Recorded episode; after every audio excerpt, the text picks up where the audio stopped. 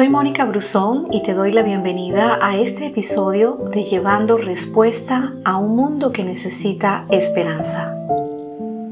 Sabiendo que la oración es importante, ¿cuál es el propósito de la oración? Mantener una conexión con el cielo.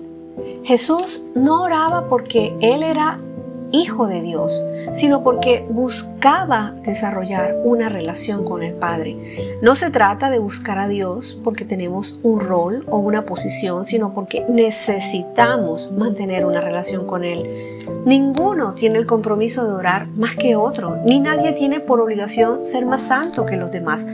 Es el mismo compromiso para todos. En el reino no hay más obligaciones para algunos lo que hay es gente con una conciencia de más responsabilidad. Por eso unos sí oran, unos sí dan, otros sí comparten la fe. Y la oración nos conecta con el cielo.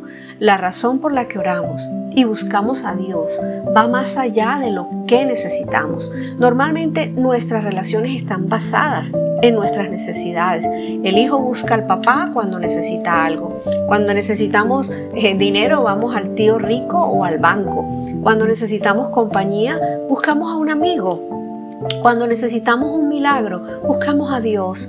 Y Dios es más que un milagrero, porque Él no está solo para traer dinero o para abrir nuevas puertas, para que el negocio crezca, para que me den la visa. No, la principal razón para buscar a Dios es para desarrollar una relación con Él y como, consecuencia la visa llega, las puertas se abren, el dinero aparece, porque Jesús dijo, busquen el reino de Dios por encima de todo lo demás lleven una vida justa y Él les dará todo lo que necesiten.